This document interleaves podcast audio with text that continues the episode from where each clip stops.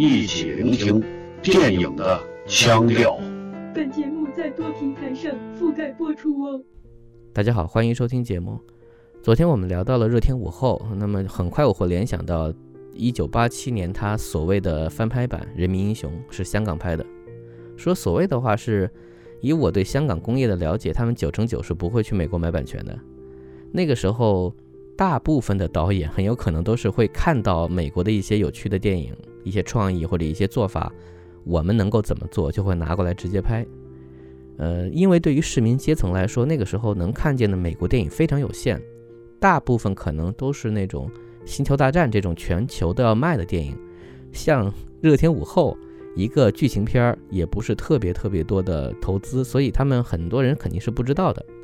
这有一个时间差的优势，现在这样不可能了。另外说，所谓呢，是因为这两部电影其实还是很不一样的。你可以说他只是拿了一个笨贼进入到银行当中抢劫，结果意外的引发了被包围的危机，最终大家僵持这样一个完整的创意，其余全是香港自己本土化的一个过程。它总体讲的是梁朝伟那个时候胡茬都还是轻的梁朝伟。这是梁朝伟的第二部电影吧？呃，他和他的伙伴两个人冲进银行，然后莫名其妙的就没有得手，并且被围住了。他们本来想拿这里的人做人质，没有想到人质当中有一个被警方通缉多时的大盗，是由狄龙所扮演的古河阳，很绕嘴的名字。接下来很自然的，狄龙就接过了他们手上的枪，接过了整个银行的控制权。赶过来的梁家辉扮演的警察呢，和狄龙是老相识，所以他们警方是不想让狄龙走掉，但是手上有人质，于是僵持起来了。故事就这样转到了狄龙身上。我们看到的后面的部分，就是他也是努力的想要不要让有人死，但又想逃走，还要想让自己的女朋友跟自己一块儿走，这样的一个窘迫的情况。我们可以想到，这其实是把之前艾尔帕西诺那个角色给拆成两个人了。当然，因为美国和香港的情况不一样，在美国片当中，不说整个全民吧，至少布鲁克林区吧，为这件事情所震动的感觉，在香港片当中它是去掉的。它更多表现的是在这个环境当中，市民阶层的这些人在面对这个变故的过程，他们有什么样的表现。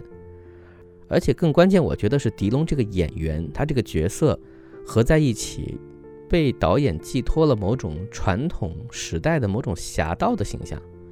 就他虽然是个罪犯，他是杀人越货，但同时他有着自己非常执拗的所谓道德坚持，有着所谓道有道的做法。他反抗的是一个强权体制，他反抗的不是人，所以他不想伤害人质。所以最典型的是狄龙被。警方逼到没有办法，想要不得不杀一两个人质来震慑对方的时候，他既然下不了手，用点兵点将的方式点到某些人，然后母子之间抱在一起哭，他就会心软，然后说重新点，弄得特别儿戏。所以，如果是那种想看写实犯罪电影的观众，看到这里可能会觉得要崩掉了。可是我觉得这还不是真的崩，而是导演想用这种反差感来营造他可能对某种旧有秩序的。所谓江湖规矩的坚持者的窘迫的一种表达吧。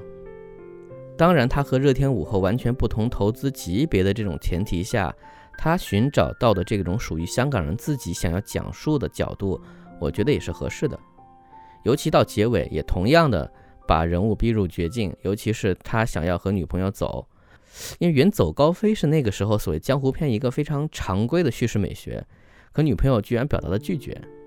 这种东西以前是不多见的，我觉得这个是直接从美国的精神中继承的。而金燕玲老师也因为这三分钟的表演，拿到了香港当年的最佳女配，这表演部分还是没问题的。所以我觉得这两部电影，如果你恰巧想看《人民英雄》，有它自己的特色，只是现在回头看未免有些小家子气。可是它离你比较近，《热天午后》它有它自己的悲悯处，它有它自己更深的东西。那么它是一个。放在那边的作为电影的一个丰碑。最后解释一下这个人民英雄这个名字，我觉得也是非常强烈的反讽。到底谁才是英雄？我不觉得古河阳做的任何事情值得上被称为在这个故事当中是英雄。虽然他并不是特别的卑劣，当然他做的所有事情又是符合当时所谓香港江湖片那些大哥们，尤其狄龙刚刚还演完《英雄本色》翻过身的那些大哥们的形象，该做的事情，可是他的结局并不一样。这件事情是不是代表着说，导演想表达，只有他在坚持自己的那一贯的东西，而其他人都是没有底线的？在这个过程当中做到了这一点，他就是人民的英雄，是不是这个意思？我不清楚，但我的话也就到这儿了。本期节目到此结束，我们下期见。我已经很有耐心了，你别逼我杀人啊！哎，阿虎，给我一点时间吧。哎，听到了，给我接局长。哦，他们不肯放你女朋友啊？是吗？也太过分了。我想警察不会放他的。不会的，他们不敢。干嘛？怕我杀人啊？我是吓吓他的。如果他们真的不干什么？你们？我说了不会杀你们的。为什么你们不肯相信我呢？可可可可可是你是杀过人的嘛？我杀的是警察嘛。上次我抢一家银楼，一个警察在后面追，那个混蛋真有本事，拼命追，拼命追，追了我两条街。我倒霉，穿了双皮鞋，路又特别烂。哇！我拼命跑，上气不接下气，那个混蛋还在后面追，真搞不懂，他的鞋明明比我重，凭什么追得到我呢？我就拼命跑，越跑火越大。你干什么嘛？要升职啊！我转过头就开枪，他也开枪，幸亏打不到我。所以你这次穿球鞋啊？这种不是跑步用的呀，你应该买那种旁边宽宽的，嗯，看起来笨笨的那种，那才是跑步用的。你没说完呢，开枪以后怎么样呢？我记不了那么多了，我只记得我两兄弟当时死的情形。其实我也不想杀人。我第一次开枪打中那个警察，回去祷告了一晚上。